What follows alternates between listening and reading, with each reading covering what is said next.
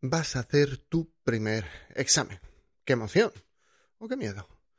A ver, normalmente el primer examen de una OPE o el primer examen de leer no es tal y como lo habías pensado. Eso ya te lo había avisado, te lo voy avisando. Ya te lo he dicho en otros episodios, pero hoy vamos a hablar más concretamente de ello. Porque suele ser un día más exigente de lo normal y donde vamos a apreciar un salto. No es un examen normal, no podemos conseguir que sea un día normal, pero, pero, la realidad es que si sabemos por qué ocurre esto, si sabemos qué está pasando, podemos tener alguna serie de consideraciones antes y durante el examen que nos ayuden a sacar el mejor rendimiento posible. Hoy vamos a ver por qué ocurre este salto y, y quiero que hoy seamos conscientes que por qué nos puede resultar este primer examen particularmente difícil. Y hoy iniciamos una serie de tres episodios en los cuales yo os voy a contar lo que a mí me gustaría que me hubiesen contado cuando hice mi primer examen, que fue un examen de pero eso os lo cuento en el episodio. Así que sin más, vamos a empezar. Esto es Preparación de Oposiciones de Sanidad, el podcast de EC Oposiciones.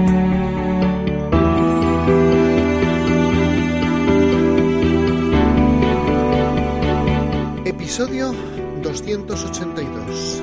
¿Qué te puedes encontrar en tu primer examen de OPE o de EI? Buenos días a todos, bienvenidos un día más, un episodio más a Preparación de Oposiciones de Sanidad, el podcast donde encontrarás consejos de estudio, técnicas de organización personal, de productividad o recomendaciones de cara al examen, que es lo que vamos a tratar en los próximos tres episodios. Ya sabéis que este podcast no es un podcast para una categoría profesional en concreto, sino que va para todos aquellos que opositáis sanidad y particularmente estos tres episodios para los que vais a hacer el EIR. Y como siempre, soy José Ángel Gutiérrez, soy enfermero y compagino mi vida laboral y mi vida profesional con la preparación de oposiciones. Y mi familia, por supuesto. Bueno, vamos a ver. Eh, todos cuando vamos a hacer el primer examen, no es tal y como nos lo habíamos imaginado. A ver, mm, me voy a explicar. El examen en sí es igual, o sea, es papel, mm, preguntas de test, cuatro o cinco opciones, mm, lo que nos digan que nos van a preguntar. Lo que no habíamos imaginado tal vez era la presión. Lo que no habíamos imaginado era el estrés que vamos a tener en ese momento. Y sobre todo, lo que no habíamos imaginado, a pesar de lo bien preparados que estemos, era la dificultad. Mirad, en general, el primer examen exige un control bastante férreo, una capacidad de atención a nuestras emociones y a nuestros pensamientos que no hemos tenido que utilizar en nuestra preparación. El primer examen exige mucho, y por mucho que estudiemos, si solo estudiamos, si solo hacemos test, no seremos capaces de ponernos en situación. ¿Cómo os diría yo? A ver, es como el soldado que le tienen disparando a una diana y el día D, en el desembarco de Normandía, se da cuenta de que los alemanes también, también disparan. Y claro, en ese momento piensa y dice, perdón, joder, no sabía que esto era tan difícil. Esto, por, supuesto, con todo el respeto para eh, los miembros del, ejército, ¿vale? Que, hay algunos que, me consta que me escuchan, mm, ¿vale? Mm, los que, los que me conocen saben que soy muy aficionado a la Segunda Guerra Mundial y, y es que, salvando mucho, mucho las distancias y con todo el respeto posible, esa es la sensación que tuve yo. Mirad, os lo voy a contar, lo recuerdo como, como si fuera ayer, aunque no fue ayer. Mm, fue, hace algo más de 20 años, ¿no? El tiempo pasa. Eh, fue mi primer examen oficial, fue un examen EIR. Solo hice uno, sabéis que soy especialista en enfermería de salud mental, y en ese examen no quedé mal. Creo que quedé entre el 110 y el 120. No os voy a engañar, intenté buscar el puesto concreto en internet, pero vamos, ya mm, al cuarto de hora, 20 minutos dije, ah, ya no tiene sentido. Ya no me acuerdo más o menos en qué puesto, pero ciento y muy poco. La cuestión es que yo ese verano, bueno, de aquella los exámenes se hacían en septiembre y yo me había preparado muy a conciencia, pero muy a conciencia era, yo ya os he dicho en otros episodios que siempre he sido una mala bestia en, el estudio, que luego he depurado mucho con los años, ¿no? Pero sesiones de 12 horas, aislamiento social, y cuando en este podcast no lo recomiendo es por algo, es porque yo pasé por ahí, es porque yo sé el resultado que da y también sé los perjuicios que tiene. Pero mi historia opositora, si queréis os la cuento otro día. Es larga, ¿vale? No sé si será interesante, pero si tenéis interés, dejadme un mensaje, dejad un mensaje aquí abajo, mm, escribidme en, el, en las observaciones del podcast o mandadme un email. Bueno, al grano. Hacía simulacros que nos daban en la academia y la verdad es que se me daba bien, ¿vale? Pero bien de un 90% de aciertos. Por eso cuando algunos de los opositores que preparamos me dicen, oye, lo de los aciertos y el día del examen, en los aciertos en los simulacros y el día del examen, ¿es pronóstico? Pues mira, no, porque yo llego al examen y cuando llego al examen empiezo a tener dudas y dudas y más dudas y a sudar y a sudar. Lo que recuerdo era el sudor de ese día, pero más sudar y más dudas y más sudar. Mm, y, estaba todo el rato estresado sudando, estresado sudando, estresado sudando, ¿vale? Muchísimo, muchísimo. Siempre digo, ¿eh? Es la vez que más he sudado sin moverme, sin hacer nada de movimiento con mi cuerpo. Bien. Yo en ese examen, vuelvo a repetir, no salió mal, pero no os voy a engañar, creo que saqué un total de 65 puntos de 100, cuando yo estaba sacando 90, 80 y tantos, 90. O sea, yo percibí un buen salto, salto que en exámenes posteriores y en OPEs mm, posteriores los fui, lo fui enmendando, ¿vale? Em, el resultado de este examen no fue malo, cogí la especialidad de salud mental, Mm, en principio quería tener una especialidad porque estaban las cosas muy mal de trabajo y sinceramente esa especialidad a mí me ha cambiado la vida, es la que ha determinado todo lo que soy, todo lo que tengo, pero ya os digo, si queréis la historia de mi vida, para otro día, me lo ponéis en comentarios o me lo enviáis por email. A ver, ¿qué es lo que ocurre en este primer examen? Mirad, como podéis adivinar, he intentado Mm, paliar este salto en todos los opositores que he preparado y también ahora a través del podcast. Pero como os dije, no siempre me han hecho caso, no siempre es posible y siempre va a haber mm, una cierta percepción de dificultad. A ver, ¿qué problemas son los que nos pueden llevar a este salto? ¿O qué problemas pueden ocurrir por, este salto? El primero, el, el, peor de todos, y eso no lo he sufrido, me lo han contado unas cuantas personas, es el temido y fatal quedarse en blanco. ¿eh? llegar al examen y en un momento quedarse en blanco. Lo que es más frecuente, o sea, puede pasar que os quedéis en blanco, pero lo que es más frecuente es que mm, tengáis más equivocaciones y que dudéis mucho más.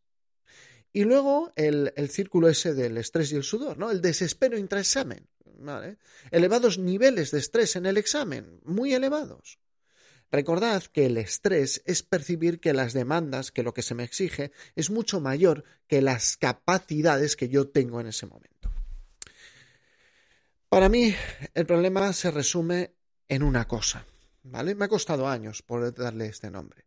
Ese día no, ya le he pegado a cosas aquí, ese día no brilláis, ¿vale? El día del examen deberíais de brillar tanto tanto. Esto no es una canción de Kate Perry, entendedme. Deberíais de brillar tanto como hayáis estudiado. El examen debe dar la nota que corresponde a vuestro estudio. Y hay gente que estudia mucho, mucho, mucho y ese día no brilla nada. Y esto, queridos opositores y aspirantes de ir, que también es para vosotros este, este episodio, no es la mala suerte, no es solo la ansiedad.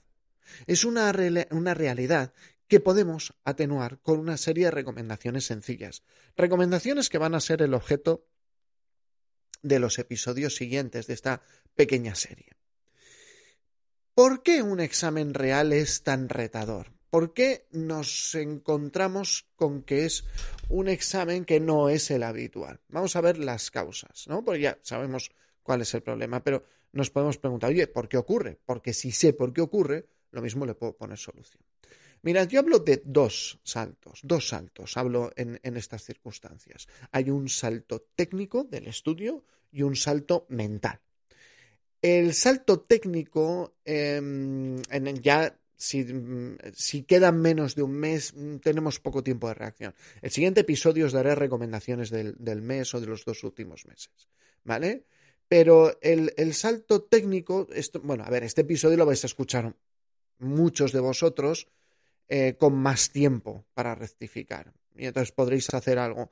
Pero los que tengáis poco tiempo, bueno, pues es bueno saberlo. El salto técnico, a mi humilde criterio, se produce primero porque las técnicas de estudio no se adaptan al test. Me explico. Estudias con mucha literalidad, estudias mm, pensando como si tuvieras que cantar el tema, eh, pseudo trabajas muchísimo, no fuerzas el, el, recordatorio cognitivo, no haces repasos activos. Entonces, ¿qué ocurre? Que todo lo llevas muy mm, sujetito, muy hilvanado, ¿no? Con, hilo finito, pero no lo llevas asentado, no lo llevas bien cimentado. La segunda parte del salto técnico es por utilizar test que no se adapten a la realidad. Y mira que me pongo pesado. Pero mm, siempre os cuento una anécdota, ¿no? De, de, cuando yo daba clases en una academia para TECAE. Y venía un, un, chico, que desde aquí lo saludo, no voy a decir el nombre, venía un chico y decía, oye, las manifestaciones del infarto, pero las manifestaciones del infarto ni las han preguntado, ni te las van a preguntar, ni se las espera en tu examen. Ya, pero es que en una plataforma de test que yo hago para TECAE. No es que los diagnósticos de la ANANDA, mira, los diagnósticos de la ANANDA ni se les espera un examen de TECAE. No, pero es que yo en la plataforma. Luego tenemos las aplicaciones, que están muy bien, que parece que yo tengo una cruzada en contra de las aplicaciones. No, pero no pueden ser la única forma de hacer test, porque nos dan subidón de dopamina. Eso lo hablo el próximo día. El segundo salto es mental, no técnico. ¿vale? El segundo salto es em, mental porque es una situación bastante extraña a la habitual. Lo primero que nos encontramos es que otros opositores nos pueden contagiar la ansiedad. ¿vale? De hecho, algunos, los muy puñeteros, parece que disfrutan contagiándonos la ansiedad. ¿Vale? de esto de, que llega, eh, eh, oye, tú te sabes, mm, tú sabes que eh, la protuberancia del hueso, es que siempre me acuerdo del de la protuberancia del hueso occipital de la carrera, la protuberancia esta de la espina del hueso occipital, no mira, no me la sé, y luego sacó un 6, dices, pero, pero esto a qué ha venido, tío, esto ha venido a machacarme, ¿no? Bueno, también estamos, la segunda causa es porque estamos en un ambiente extraño, rodeado de extraños. Ese día olemos a la competencia. La competencia ya no es nebulosa, sino que es un montón de gente. ¿eh? Perdón. No, he dado negativo en todos los test, ¿vale? Un montón de gente que la tengo a mi alrededor. ¿eh? Toco madera, porque esto cuando salga a ver si me contagio, ¿no? Espero que no. Eh, un montón de gente que está alrededor y que viene a por lo mismo que tú. Y a veces te viene el pensamiento automático. ¿eh? A veces me venía, sobre todo cuando competía de joven, eh, son mejores que yo. Eso lo, lo cambié con el tiempo, pero no en mi primer examen. En mi primer examen yo veía la competencia real. Antes eran 20 personas de la academia. Ah, yo lo hacía mejor. ¿eh? Cuando te encuentras con miles, es una situación bastante nueva, diferente. ¿eh? En ese momento, ostras, en ese momento, amigo, ves, ves a la competencia y se hace palpable. Em, y ese día, el examen, vuestro primer examen, por favor, tenéis que tener en cuenta que mentalmente tenéis que ir preparados para el fallo. Esa es una de las partes más importantes del salto psicológico. Sobre todo los que sois buenos estudiantes. Porque si eres buen estudiante, te has acostumbrado a que en la universidad o en el instituto, ahora estamos hablando de ir eh, en la universidad, si has estudiado mucho, te sabes las preguntas. Si no te las sabes, es que no has estudiado mucho, pero tú vas viendo en las primeras preguntas ya tienes como una especie de baremo realista en el ambiente de la UNI, ¿vale? Realista de lo que te sabes el tema. Pero aquí vas a fallar preguntas. Vas a leer preguntas que no sabes qué contestar. Vas a leer preguntas de temas que te has estudiado y te sabes bien y no sabes qué contestar. Queridos amigos, ya no estamos en la uni, estamos en la liga de los mayores. Ahora fallar es normal, tenéis que tolerar el fallo, No interpretarlo como que habéis estudiado mal, como que sois malos estudiantes, ¿vale? Pero mm, tenéis que tolerar eso. Hay gente que se derrumba, que me lo ha contado, ¿eh? Es que las primeras preguntas eran muy difíciles, eran muy difíciles y se derrumba. Bueno, dos saltos, el técnico del estudio y el mental. Y cuanto más difiere la distancia en la que mentalmente vosotros estáis y el nivel de exigencia del examen, no quiere decir que no estéis preparados. Quiere decir que esto lo hablaremos en el siguiente episodio. No os habéis preparado el examen, habéis estudiado mucho, pero no os habéis preparado la competición, ¿vale? Cuanto mayor es el salto, más nivel de estrés tenemos. Algunos lo superan muy bien, ¿vale? Hay gente que esto lo va a superar muy bien. Yo en su momento lo, lo toreé, pero no, me costó tiempo superarlo, pero eh, mm, lo que sí que, me gustaría es eso, transmitiros que os vayáis preparando mentalmente vuestro primer examen para no caer. Mirad, em, sobre todo quería también aportaros un dato en el episodio de hoy. He conocido muchos opositores, muchos, que se preparan un año muy fuerte pero muy fuerte, con mucha presión, con mucho estudio, con mucha ansia, con, ah, me lo tengo que estudiar todo, me lo tengo que saber todo, con, mucho, mucho de todo, ¿vale? Que no está mal, No está mal, pero mm, son de estos que hemos hablado muchas veces del sobreestudio. Y en el examen, muchas veces, el primero, ¿vale? Se pegan una leche tremenda por este salto. Y te preguntas, ¿qué ha pasado? no era su OPE, no era su EIR, no era su momento. ¿Qué ha ocurrido? ¿Vale? Y nadie sabe explicar, ¿no? Entonces, muchas veces eh, ellos autoculpan y es, totalmente erróneo porque intentamos siempre en este podcast llevarlo a algo técnico. Lo técnico lo puedo modificar. Si yo soy como soy, pues lo mismo no. Mira, que también lo podemos modificar, pero eso es otra historia ha ocurrido algo y no han podido brillar. Han estudiado mucho y el examen no muestra que hayan estudiado mucho. Pasa un año y medio, viene otra OPE o se presentan a otro IR y se lo toman con calma. Algunos, ojo, por despecho. Que no está mal, ¿eh? Todos tenemos sentimientos. Pero se lo toman con calma. Y repasan, estudian, ya con menos ansia. Yo creo que algunos incluso con más técnica, resumiendo mejor, yendo más a lo, concreto, o sea, yendo más a mm, puntos resumidos, mm, ¿vale? Con más técnica, ya hablaremos de eso también. Y van al examen, pero ahora ya el examen no es nuevo, ya la competencia no les altera tanto, ya saben que no pasa nada si no se pasa el examen, se empiezan a habituar y no sacan un buen examen, ¿no?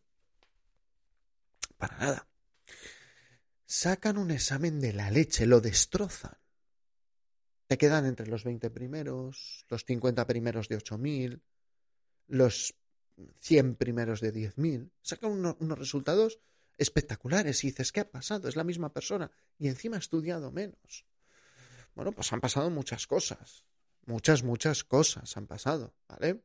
Y una de ellas es que el, exceso de celo que tuvieron en la primera OPE fue en contra de su desempeño y lo que ha generado es un salto enorme, tal vez por la combinación de técnica inadecuada, de estudio, un mal uso de test, eh, no saber qué les esperaba y no han podido superar el test, ¿vale? Eh, perdón, el salto, no han podido superar el salto del, día del examen. Por lo tanto, nuestro objetivo es disminuir el salto, mm, atenuar este cambio, al menos en, estos tres episodios que ya se quedarán en el podcast para lo que necesitéis. Lo que necesitamos es bajar el gradiente el día del examen. Y, lo que os he contado hoy, a mí nadie me lo contó. ¿Mm? A mí nadie me lo contó y, el, objetivo de estos episodios, como además mi primer examen fue un examen EIR y como tenemos gente que estamos preparando el EIR, también va para ellos, em, lo que quiero es que vayáis con un mindset correcto, ¿vale? Mm, hoy nada más que seamos conscientes del problema. Ya vamos a hacer casi 20 minutos, ¿eh? que me ha salido acento. Bueno, que seamos conscientes del problema. La importancia que tiene, porque el salto hace que fallemos el día del examen más de lo habitual y el salto, si es muy grande, lo que hace es que no brillemos. No brillar eh, no es que nos saquen a hombros, ¿eh? pero mm, podemos perder el control y lo que hacemos no refleja lo que nos hemos esforzado. Y, y, eso, ese día, si aumenta mucho el estrés, se fallan muchas preguntas, más de las que se deberían, aumenta la ansiedad. Y, y esto choca con, con algo que, que, podríamos resumir como que se te da un mensaje y dices esto, esto no era lo que iba a pasar en mi modelo mental. Y cuando todo esto, este salto, se interpreta como vas fallando, vas a suspender, y como llevas muchas preguntas que no sabías y nadie te había dicho que ibas a hacer preguntas que no sabías, las que tienes delante empiezas a dudarlas todavía más. Y eso todavía te lleva a más sesgos, a más imprecisiones, que es de un episodio anterior. Y te lleva a fallar más preguntas. Preguntas que en otras ocasiones no las habrías fallado. Y poco a poco la persona se desmorona y se te desmorona el examen. Y se empieza a correr. O sea, no, no, os lo quiero pintar mal como para decir no voy al examen. Pero lo que quiero pintaros es que no es un paseo. Has estudiado mucho, correcto, pero no es un paseo. Va a ser, va a ser un día eh, especialmente duro, ¿vale? Y mm, tienes que tener bastante autocontrol. Tienes que preparar el autocontrol previamente, que es lo que veremos en los siguientes, en los siguientes episodios. Y vuelvo a repetir, esto mm, no lo sé si, si os será útil, pero es lo que yo hubiese querido escuchar antes del examen. Ah, esto es un paseo. No. Así que para ir acabando, recordad, hay un salto. Si es vuestro primer examen, el día del examen va a ser diferente a todos los exámenes de la universidad, a todos los exámenes, simulacros que has hecho antes. Y este mm, salto se puede deber a que hemos empleado sistemas de estudio que se alejan de una prueba tipo test, pero también hay ideas preconcebidas. Y los dos siguientes episodios vamos a tratar tanto la preparación de ese momento del examen para minimizar la parte técnica, especialmente algunos aspectos técnicos, y otro episodio donde mejoraremos o intentaremos prepararnos mentalmente para ese primer día del examen. Así que nada, ya os lo voy diciendo, aunque falten unos cuantos días. Venga, mucha suerte con tu primer examen y por favor, recuerda, que si te ha gustado este episodio, si te ha sido útil, pues eh, mm, dale una valoración de 5 estrellas. El podcast muy complicadete. Me gusta en iVoox, es más fácil, con comentario. Eh, corazoncito en Spotify. Si lo estás viendo en, en YouTube, con esta iluminación especial, algunos amigos míos se ríen, dice, pareces una cosa rara. Todo tiene un sentido, al menos en mi cabeza. ahora todos harán el meme, ¿no? Para nadie va a hacer el meme porque no me en su cabeza era espectacular. Pero recordad que si os ha gustado el vídeo, pues un like, suscribiros y compartir este, este mensaje para aquellas personas que se examinen por. Así que ya me despido y gracias por estar ahí. Nos vemos, nos escuchamos en el siguiente episodio donde hablaremos de estrategia para preparar el examen, vuestro primer examen. Gracias por vuestra atención.